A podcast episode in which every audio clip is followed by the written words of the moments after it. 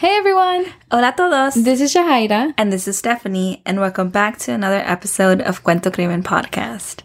I so it's always like that same intro. well, we love doing it, yeah. but like we also like kind of laugh at each other for like, hey everyone! Hola todos! Hola todos! Um, but ojalá ustedes, you know, are like happy to hear that. Yeah. yeah, like it definitely gets us ready uh-huh. into like the case. Because it doesn't feel right. Yeah. If we don't do it, it just doesn't feel right. Mm-hmm. Hoy vamos a hablar sobre el caso de Amalia Garza. Y como siempre, we would like to give you all a heads up because we will be talking about sensitive topics. Y también queremos decir que hablamos de estos casos con todo respeto a la familia y a las víctimas. If we share them on here, it's again to bring awareness and help in any way possible. Mm-hmm. Now, let's begin.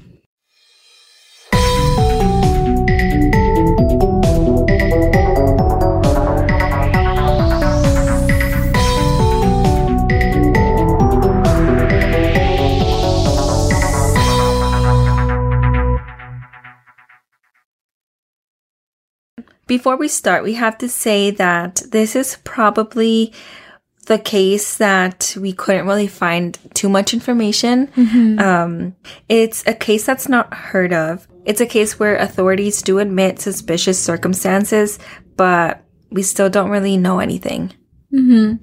Y también en todos los artículos casi decían la misma cosa. Like, there wasn't many reports or follow-ups on this case. We, you know, did a deep dive, obviously, to try to get as much as we can. We were like deep in the Google search, you know, I'm talking about like page seven, page eight, you know, and it was all the same thing. Like, it was just, you know, the article kind of repeating itself, you know, and just little to no information really. Yeah. Um, yeah, no follow-ups. I think yeah. it's I think that's the crazy part because there um, are a lot of questions, mm-hmm. but it's just, you know, where, just, where are the updated yeah. articles? So, yeah.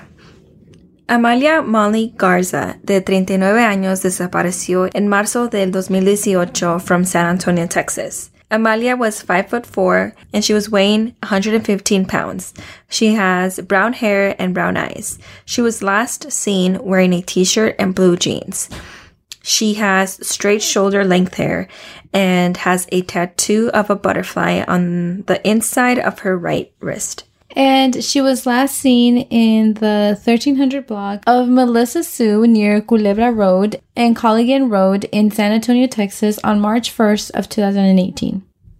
Y ella tenía tres hijos, you know, they were all teenagers now. Y ella los quería mucho, era like a great mom. Entonces, para que ella se desapareciera y no saber nada de sus hijos, era muy raro. It was something definitely out of character for her. And last anyone knew anything of her was her mother, Silvia Gonzalez, um, right after a church retreat. Um, and during that time, Amalia was really enjoying going to retreats, um, and especially the one that she had just attended, because she felt very blessed to be there. Mm-hmm. I mean, I'm not a very religious person. I do believe in God and I am Catholic, but there's something about going to those retreats. I went to one last weekend and it was just like, I don't know, it kind of uplifts your spirit. So, mm-hmm. um, yeah. Y después de este retreat, Amalia le dijo a su mamá que ella iba a ir a una fiesta con su prometido. Y que when she would get back, she would call her the next morning. But Sylvia never got that phone call. Su prometido era Stephen Rondon. Amalia dated this individual for several years y los dos estaban ya viviendo juntos. Um, she really loved him and los dos se querían casar. But then, out of nowhere, with no trace, with not many reports, not many details, she disappeared into thin air. Yeah, no security footage. Um, honestly, no media attention. Yeah. No news coverage. Um, just out of nowhere. Yeah, just nothing. Like, yeah, like no hints, nothing. No one saw her, no witnesses. No trace of her. Yeah. The police did state that she went missing under suspicious circumstances, but mm-hmm. you know, we don't really have too many updates. Yeah, but we did notice something in the articles. Her fiance was never named. And it wasn't until much, much later that he had an encounterment with the law that you know, eyes kind of went towards him. And you know, um, en muchos artículos que vemos en otros casos, sí nombran a las, a las personas, Yeah. right? So, no sé claramente what's like the, I don't know, like the protocol Mm. or the, like protecting the other people by not naming them, right? Oh, yeah. I know for kids, Yeah. it's like much like stricter or like you they, is, they yeah. can they can withhold names Yeah. for their protection but for adults i didn't think there was anything True. to protect yeah. them. I think you made a good point. I never thought about that. Mm, unless honestly like if it's a family of money True. they have a lot of like say Con right dinero, you know, se habla se habla. So yeah, it makes sense. um porque ya en todos los artículos nomás lo nombran como el, el prometido Mm.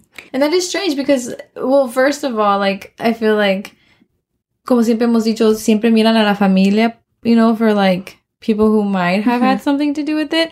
And like, in the other cases that we've searched up, like, names are something that pop up. So you bring up a good point. También los hacen que hagan un polygraph, ah, muchas entrevistas.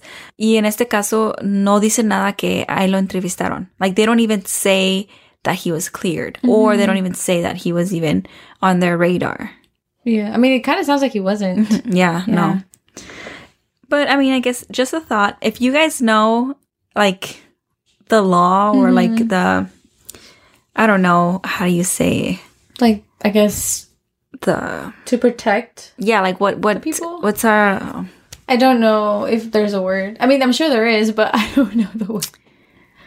yeah, like I guess what are the steps or like the requirements for people to withhold their name from like articles in the media? You know? Yeah. I don't know the process. But that is a good point, though. Yeah, right? Yeah, that's a good point. Okay, and so um Stephen Rondon ran into, you know, another encounterment, so the police department had to like be involved. So this is a separate case unrelated to Amalia. Um, you know, Stephen Rendon had been arrested. Yeah, a woman called the police saying that she had just escaped and she gave them the address of where she was being held. She goes on, you know, and she tells them todo lo que Stephen Randon le hizo a ella against her will. You know, he was physically and sexually abusing her for several days. She had the opportunity to run away, and uh, that's when she called the police. And cuando la policía llegó, Steven se había escapado, uh, pero sí luego pudieron um, arrestarlo and charged with aggravated kidnapping. And this incident is still being investigated.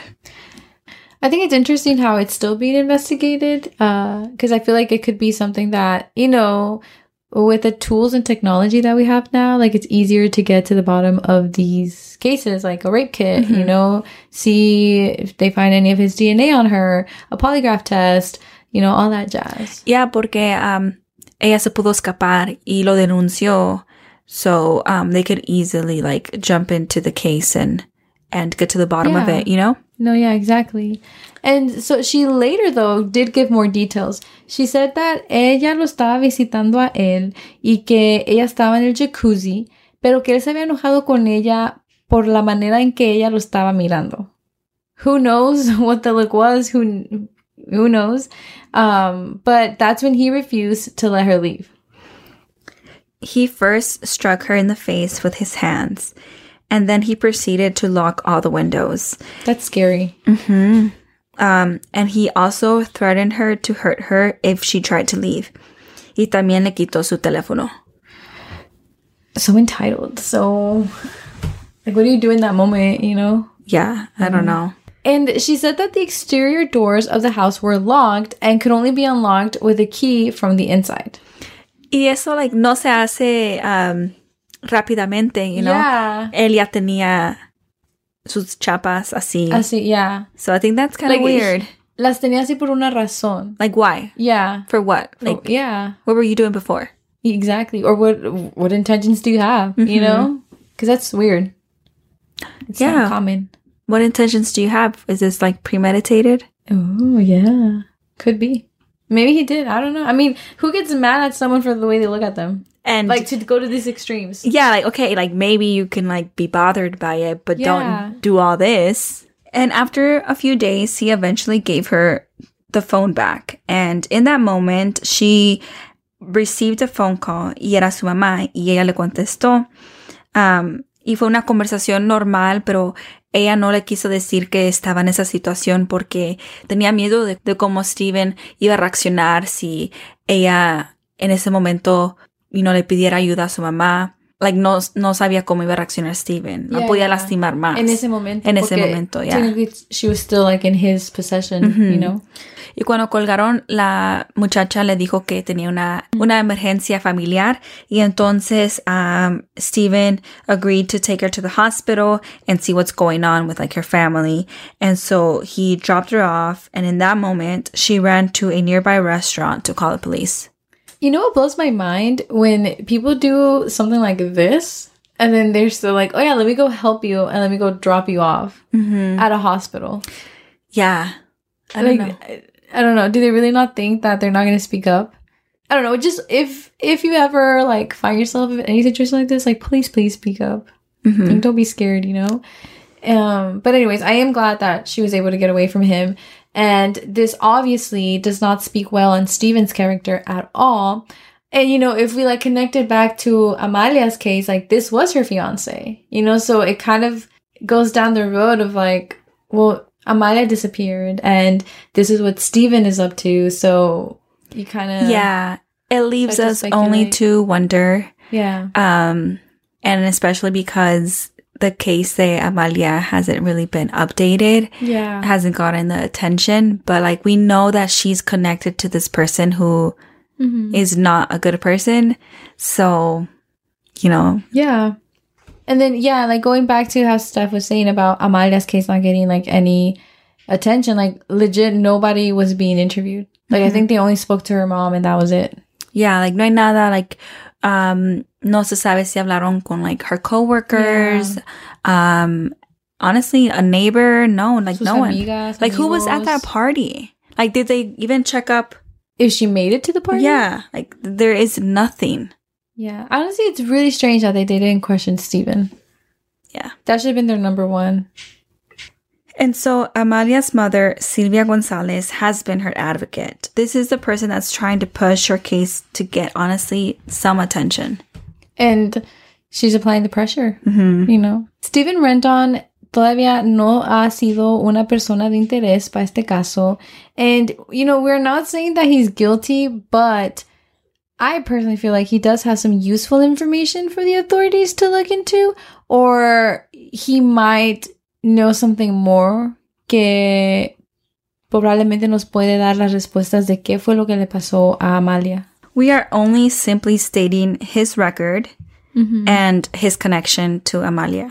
Uh, but yeah, but I, it just, you know, going back to her whole case, like police could not rule out foul play. Yeah, like they um, said that there's like suspicious circumstances. So something happened. Yeah. But mm-hmm. they don't know and they haven't really looked into it. Mm-hmm. So if you have any information, please contact the San Antonio Police Department's Missing Persons Unit at 210 207 7660. Si alguien tiene información sobre Amalia Garza, por favor contacten el San Antonio Police Department's Missing Persons Unit al teléfono 210-207-7660. Muchas gracias por escuchar. We know this episode is on the shorter side, but we really wanted to get this story out porque like there is no information. So Yeah. we are, you know, trying to help by like spreading her name, her case. Uh, I mean, just to help in any way that we can. Yeah. And again, like this did take place in 2018. So it's, yes, it's been a long time because she's missing. You know, three years is a lot. But at the same time, it's pretty recent. Y si seguimos hablando de su historia, seguimos compartiendo su historia, like probablemente alguien sepa algo and, you know, one step closer to bringing answers to her family. yeah, like it's been a long time, but it, it still hasn't, you know, like, so if you saw anything, um, like speak up. Yeah.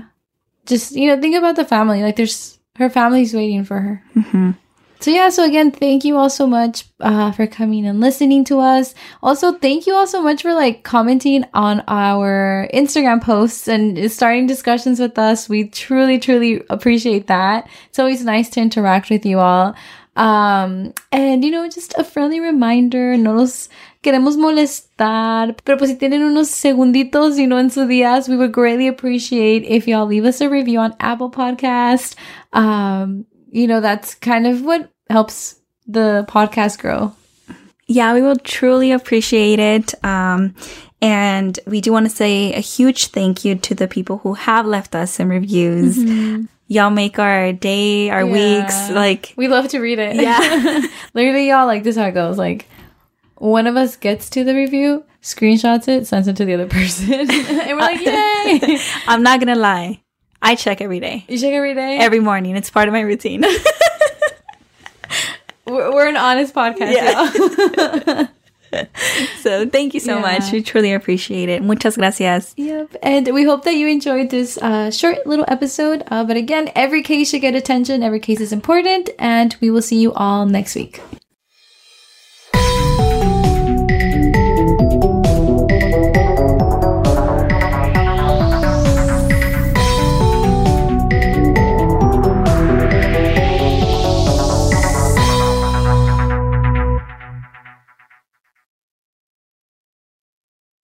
What's up, guys? This is the Unnoticed Podcast with your host George. and your host Ricardo, where we get straight into pop culture, true crime, conspiracies, and scary stories. making you feel like you're right in the room with your homies. And you can find the Unnoticed Podcast on all platforms. And with that being said, Welcome back to the spot. Don't make it hot, we love you. even if you love us or not. Ah. Clown Boys.